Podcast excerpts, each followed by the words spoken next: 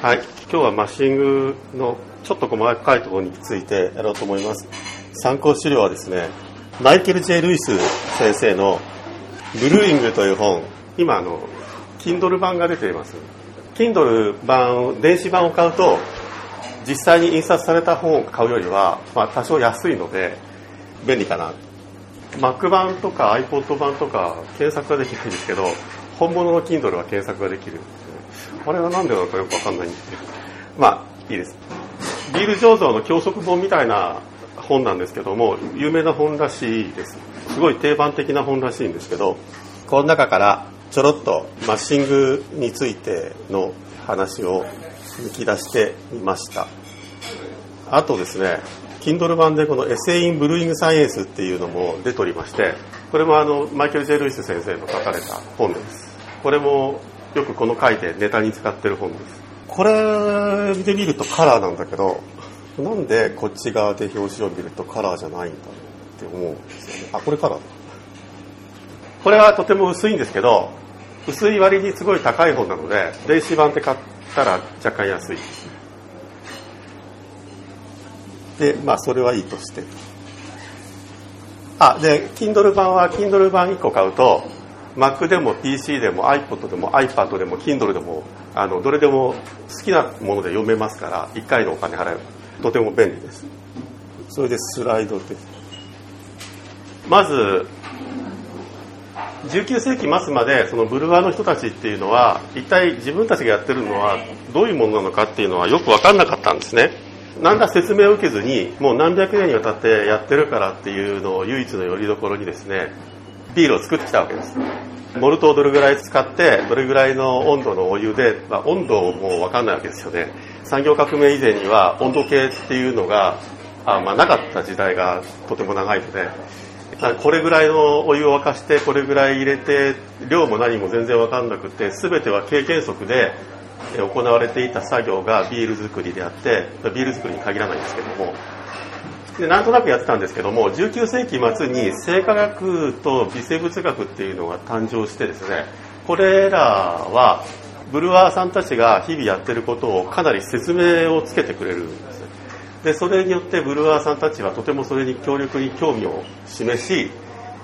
醸造に科学が導入されることになります。それは今やってることはどういうことかっていうのを説明してくれるだけじゃなくてひょっとしたらこうやったらもうちょっといいことができるんではないかというのを推測できるような指標であるとか問題の解決策のアイデアとかを与えてくれるようなものでもあった。かつて、えっと、微生物学と生化学っていうのは醸造者のパートナーとなり今に至るわけですが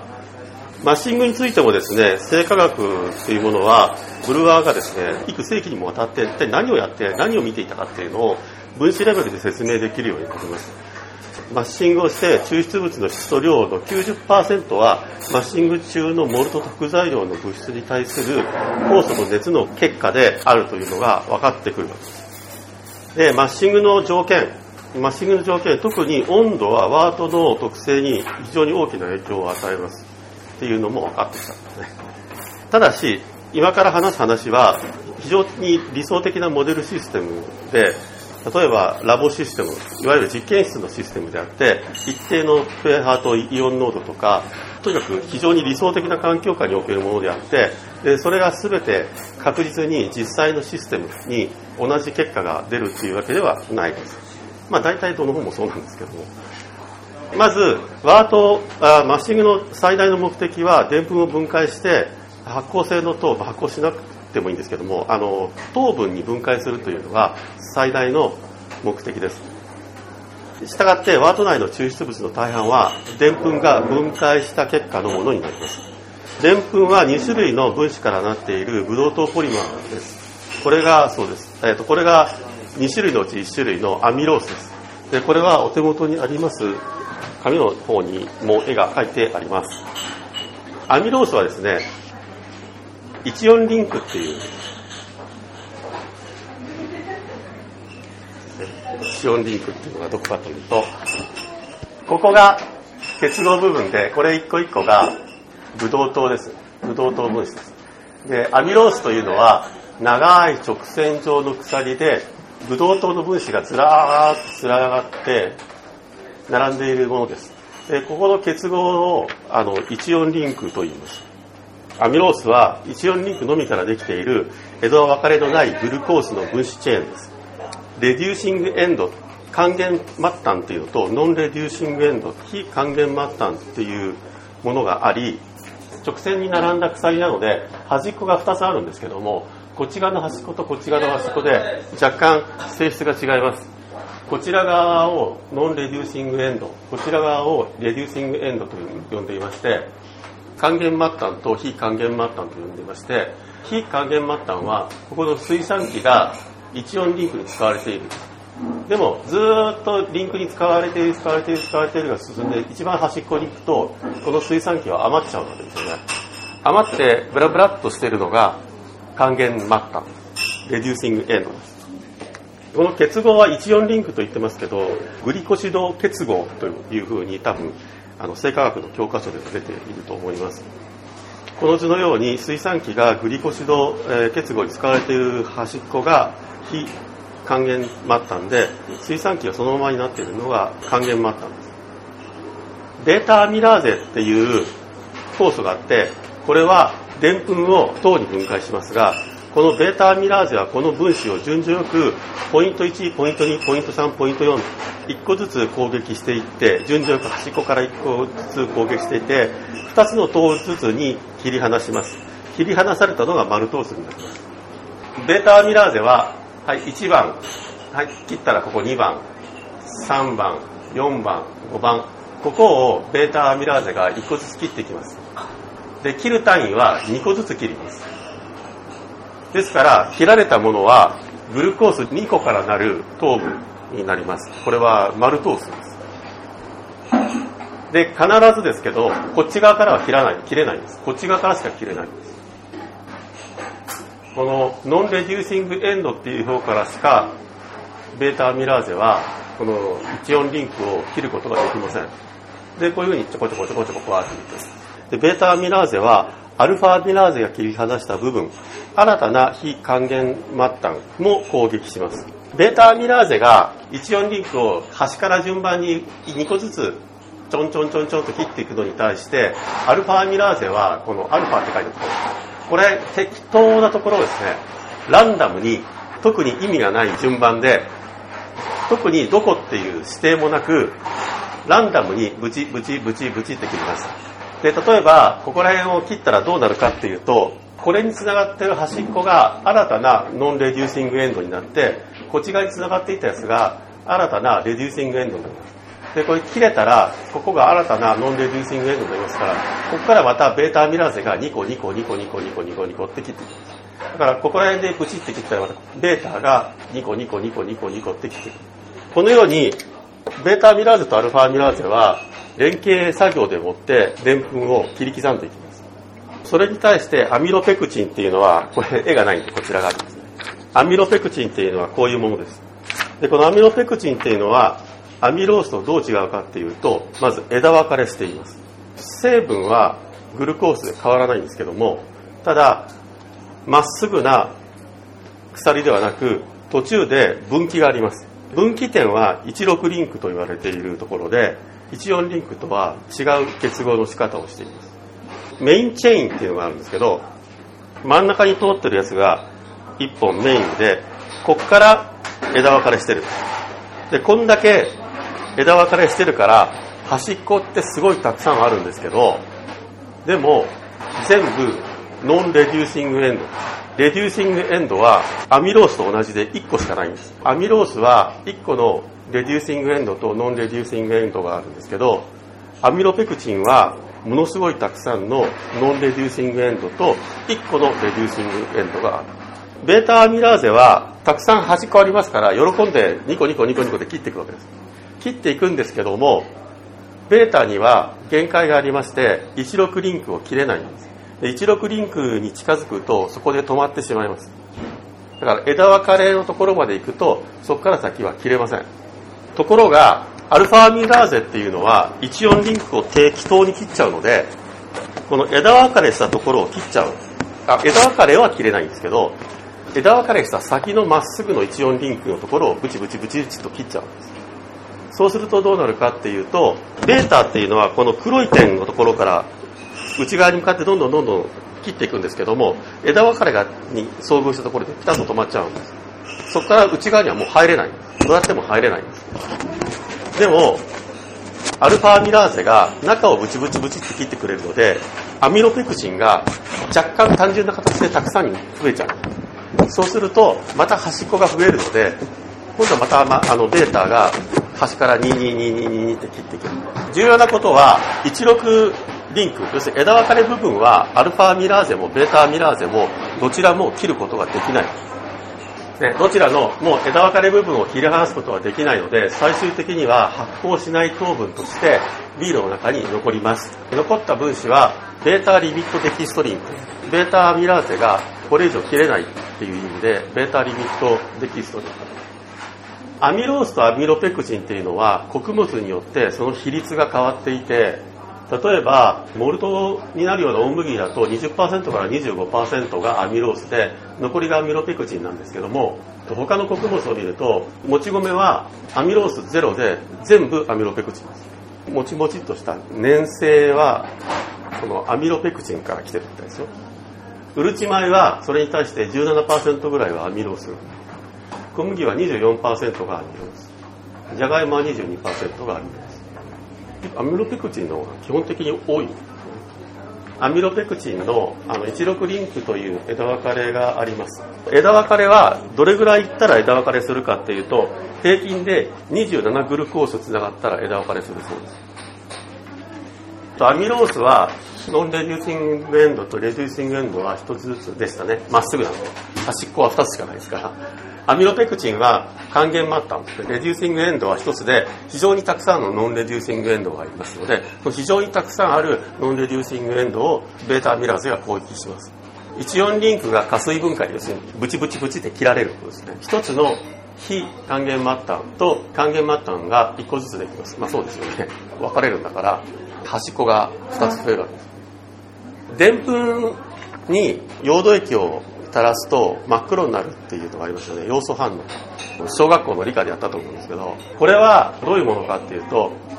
要素っていうのはアミロースの螺旋構造内に入りクラスレートというものを作るらしいですけどクラスレートっていうのはある物質がある構造内に入り込んでしかもそれが安定していてあたかも一つのもののように存在するようなもので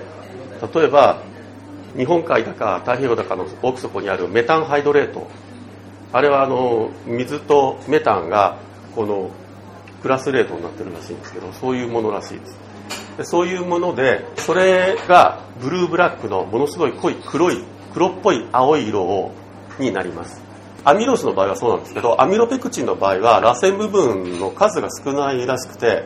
少し薄いブルーバイオレットになる。まあ螺旋部分が少ないというか螺旋部分が短いんだねグルコースの数がこれぐらいあると螺旋の長さっていうのがこれぐらいになるらしくて例えば鎖の長さが12から15ぐらいだと螺旋の長さが2でそれだとまだ薄い色なんですけどだんだん鎖が長くなれば長くなるほど螺旋の長さが長くなって色がどんどんどんどん濃くなります。でこれはどういうことかっていうとする人としない人がいるんですけどマッシングをしていって最終的にでんぷんがなくなって分解されたかどうかっていうのをチェックするために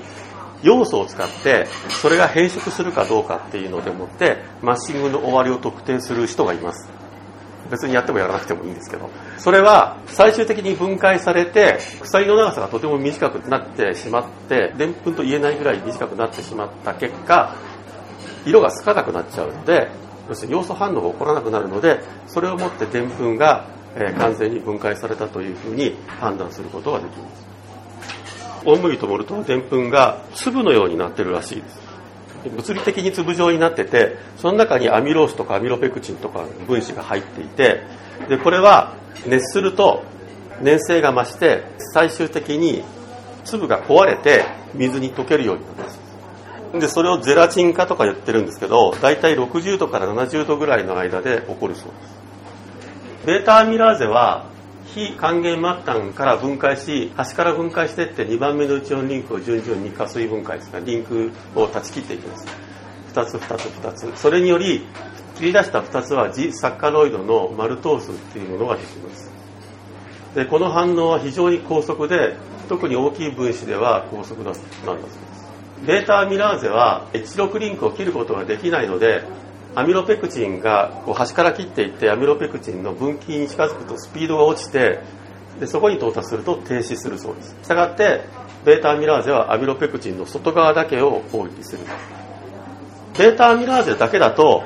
でんぷんの10%から15%足らずしかマルトースにすることができません。でそれはすぐあのベータリミットデキストリン要するに分岐に到達してしまってそれ以上分解できなくなってしまうからです。ベータアミラーゼはアミロペクチンの内部を分離することができないのでその内部っていうのが全体の75%から80%ぐらいあるのででベータアミラーゼだけではだいたい75%から80%のそのものがまるっきりそのままでんぷんとして残ってしまうことになります。でベータアミラーゼはでんぷんを甘い糖に分解するので伝統的に saccharifying enzyme または wort の発酵性を決定するので fermentability enzyme と呼ばれることがあるそうです。アルファアミラーゼは細胞内酵素で、えーと、これよく分かりませんでした。 alpha position で分離するのでそう呼ばれるのかなベータアミラーゼと同じく14リンクを切りますが端から地道に切っていくんではなくて好きなところをブチブチブチブチと切っていきます。誰かさんの本には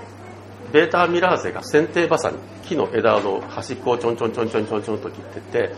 アルファアミラーゼがチェーンソーで枝をガガガガガガと切っていくっていう絵がありました。アルファアミラーゼもベータアミラーゼと同じく14リンクのみに作用します。がランダムに作用しますこれはでんぷんのいかなる箇所。どんな内部でも切ることができるのでただし16リンクのすぐそば16リンク自体は切れない。アルファアミラーゼは発酵可能な糖分を大量に作ることができません。例えば100とか200とかあるようなものを23回切ってもそいつは30とか40とかなので2とか3にはならないんです。ものすごいちっちゃいものをブチブチブチって切るんだったらたまたま丸トースとかになるかもしれないんですけど、えー、そうでない場合は基本的にアルファミラーゼは発酵可能な糖発酵可能な糖はグルコースが1個の単糖類それから2個の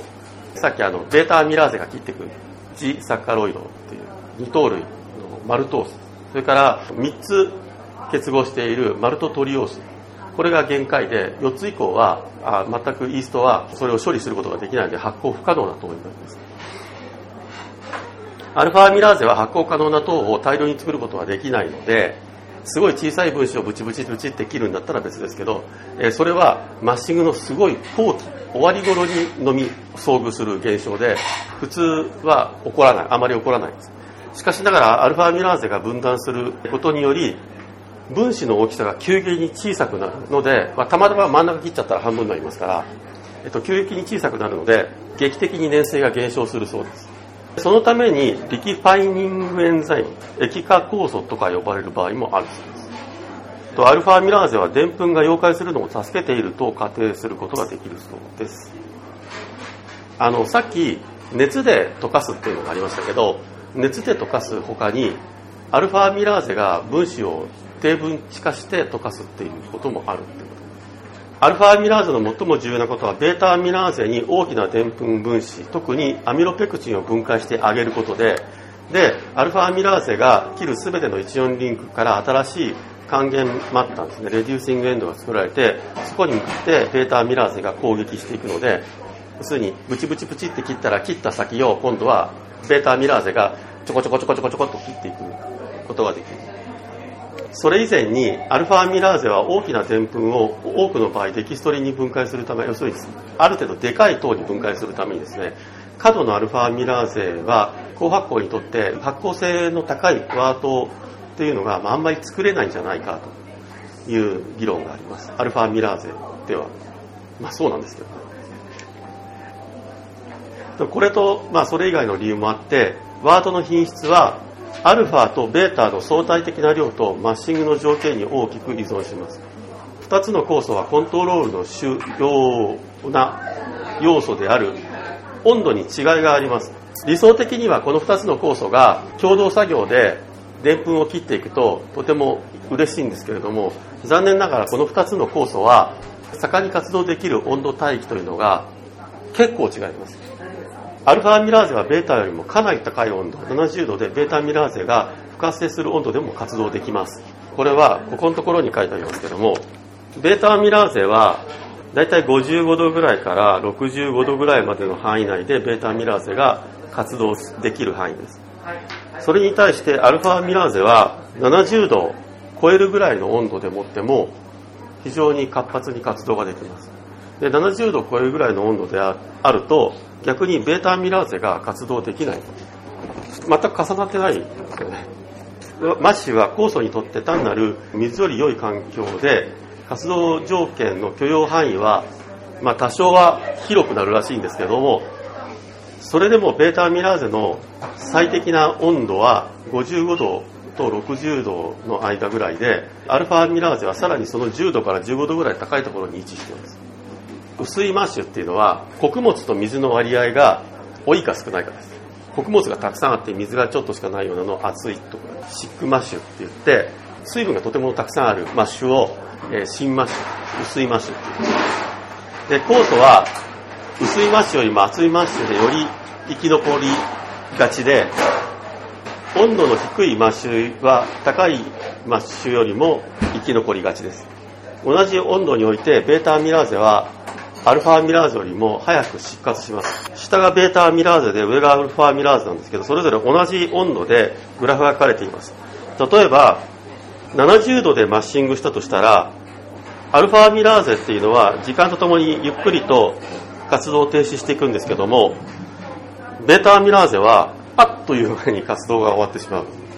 これ見て分かりますようにベータミラーゼの方が急激に同じ温度でまあそれはそうですよね。だってアルファミラーゼの方が高い温度に適してるんだからその高い温度に適した方でやっちゃうとベータミラーゼはそもそもそんなに働けないのですぐに活動が終わってしまう停止してしまうんです。したがって、マッシュというのは、どちらかというと、ベータミラーゼの方に敏感であり、ベータミラーゼに気を使うパラメータであるっていうことは、ベータミラーゼイコール、マルトースの量なんで、発酵性が高いワートかどうかっていうのに対して、非常に敏感である。要するに、温度に対して、ベータアミラーゼがかなりアルファアミラーゼに比べれば敏感なので、マッシュ自体はベータアミラーゼに敏感でありそれは言い直せばワートの発酵性っていうのが敏感であるということになりますでこれはマッシングの双方温度厚さモルトと副材料の比率効率より何より発酵性にその結果が現れます。要するにどういうことかっていうと例えばマッシングをコントロールするために温度であるとかマッシュの濃度であるとかそういったものをいろいろパラメーターとしていじくったとしてもその結果はモルトの効率終了ですね。要するにどれぐらいの糖分が得られるかっていうのよりも先に発酵性がどれぐらいかっていう方に先に影響が出ます。したがってワートの発酵性というのはマッシングをコントロールしている時のモニターとして使うことができるそうです。アルファミラーゼにこれといった影響を与えずにベータミラーゼを完全に不活性化することができるのでインフュージョンの温度の影響は終了よりも先に発酵性に影響を与えます。だからアルファアミラーゼっていうのはある程度活動はできるんですけども高い温度で活動できるからでも高い温度で活動できるからといって高い温度にしちゃうとベータアミラーゼは本当に活動できないところまでいっちゃうので要するにアルファアミラーゼは完全に活動できてベータアミラーゼは全く活動できないっていう状況がとても簡単に作ることができるので温度っていうのは終了よりも何あ終了はどこから来るかってまた後で出てきますけども終了より何よりも発酵性に影響が出ます。これは、えっと、もし、えっと、酵素です。ね酵素の量が少なくもしくはアルファアミラーゼベータアミラーゼの比率が低いなら温度による経過はより明らかになるそうでこれのグラフがですね発光性とアルファベータ比率と温度と発光性の関係です。縦の棒がですね発光性です。上に行けば行くほど高発光なワードになります。水平軸が温度です。温度が63度の時非常に高発光なワートは可能なんですよね。これはあのベータアルファの比率が7対1から0対1までこれどうやってするのか実際わからないんですけどもいうふうに実験室的にやったとしたらこういうことになります。まず温度が低いと発光性の高いワートはベータアミラーゼがどれぐらい活動してるかによるんですけどそれって低い温度であればベータアミラーゼがとても簡単に活動するので、えー、と非常に高い発光性を示しますがベータアミラーゼがまるっきりないと全く低い発光性しか示さないこと。になります温度が高くなれば高くなるほど発光性が低くなるのはベータアミラーゼが活動がだんだんどんどんできなくなっていくから。ですその代わりアルファアミラーゼはこの多分全域において活動できている。だからアルファミラーゼだけ活動してるっていうことは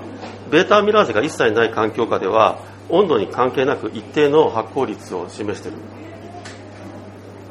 ってことはそれなりに活動してるってことです。アルファアミラーゼしかない時には温度にあんまり関係ないんだけどベータアミラーゼが入ってくると温度にとてもセンシティブな結果が出てくる。あ今度はあのエクストラクト収量の問題なんですけど低温においては十分にでんぷんが水に溶けないので収量が低くなる可能性があります。そのさっき言ったように60度とか70度とかぐらいでゼラチン化するのが一つ溶かす方法とそれからアルファミラーゼが低分子化して溶かす方法があります。でもどちらも低温ではそれはうまく機能しないので水にでんぷんがあまり溶けないのででんぷんが溶けてないとどうやったってベータアミラーゼが切りにいけない。でベータアミラーゼは低温でも活動して多くのマルトースを生産するので発酵性の高いワートにはなるんだけどでんぷんが余っちゃう。んですね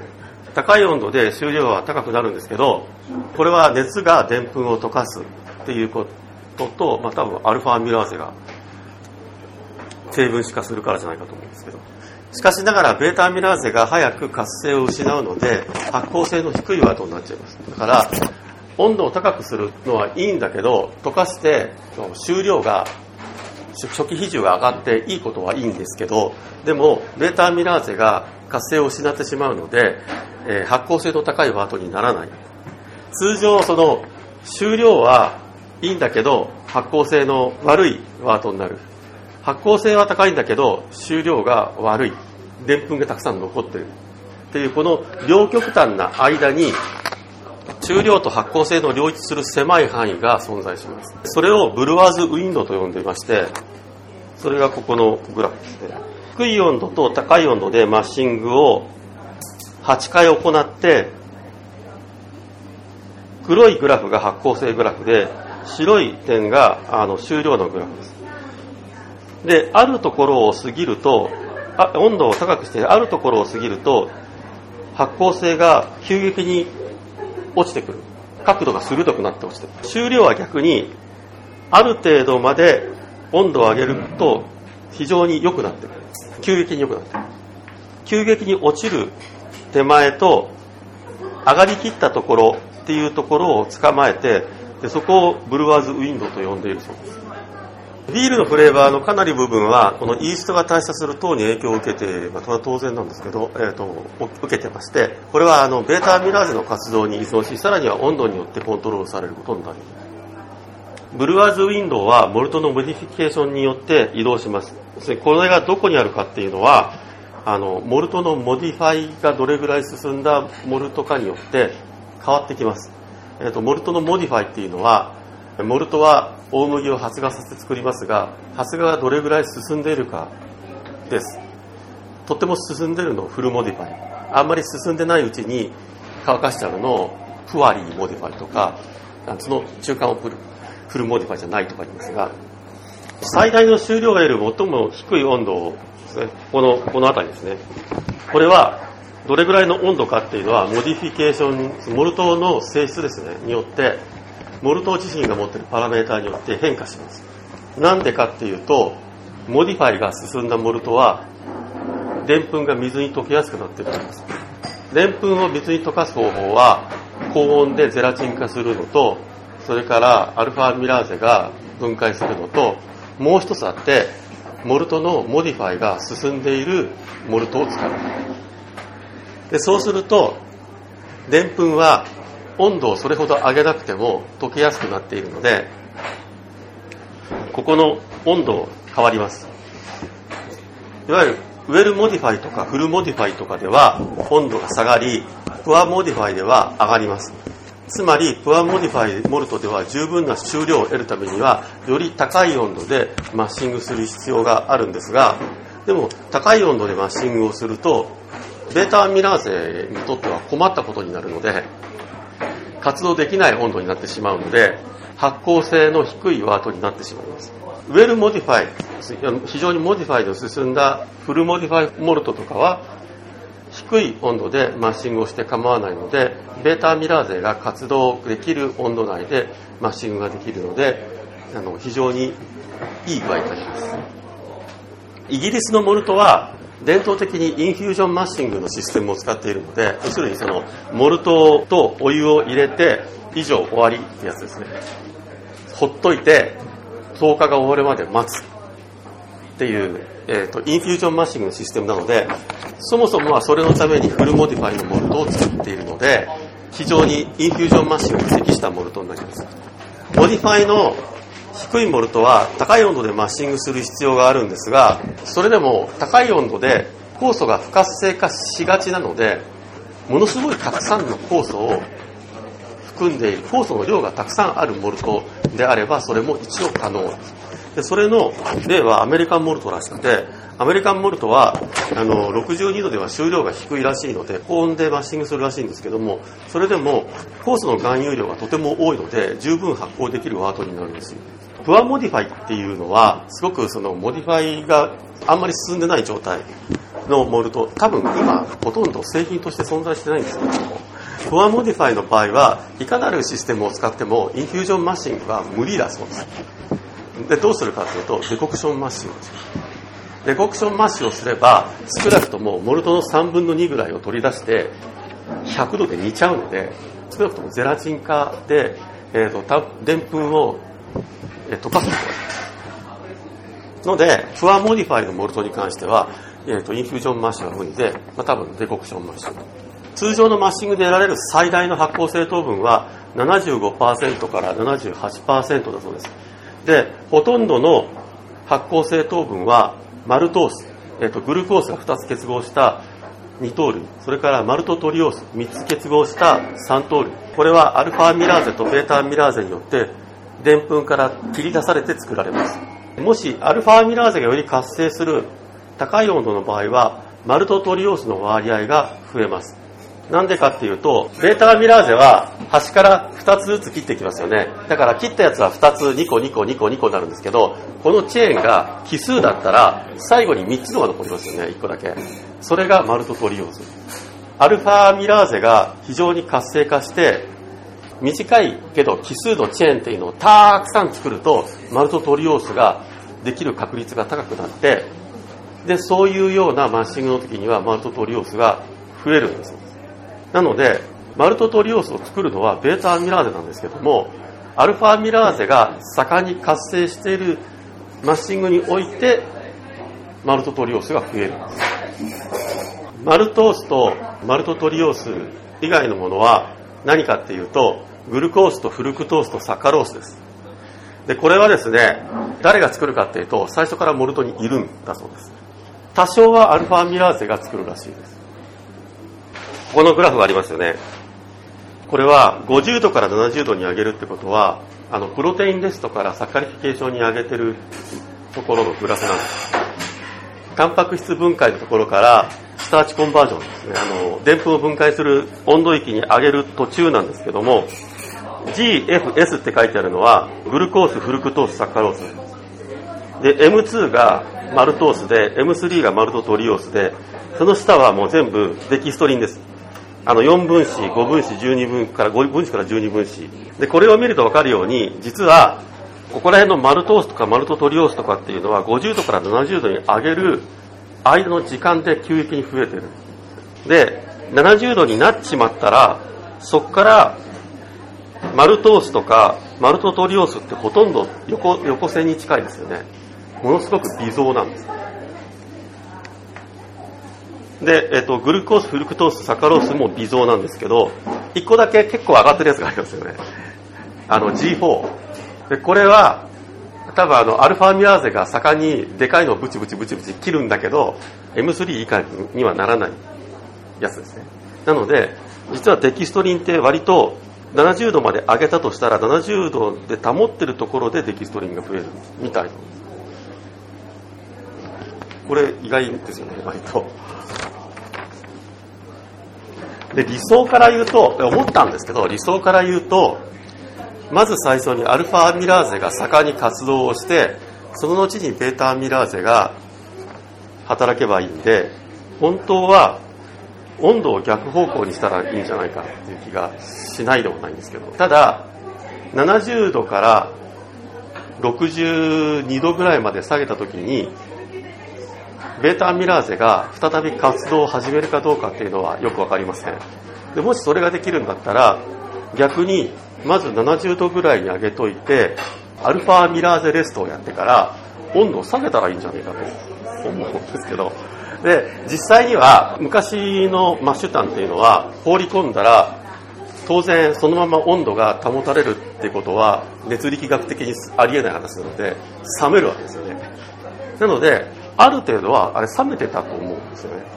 普通にアマチュアが作る場合も例えばクーラーボックスに入れてもまるっきり一度も下がらないってことはありえないので多少は下がってるん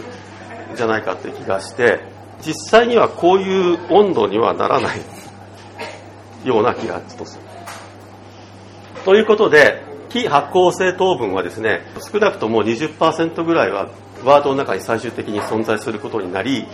これもし全部発酵性糖分になったら酎ハイみたいになっちゃいますので30%から50%になることもあるそうです。基本的にはその発酵できない糖分っていうのは何かっていうと分解できないアミロペクチンの慣れの果てですね。ということで今日は珍しくテーマに即したビールがあります。何かご質問は？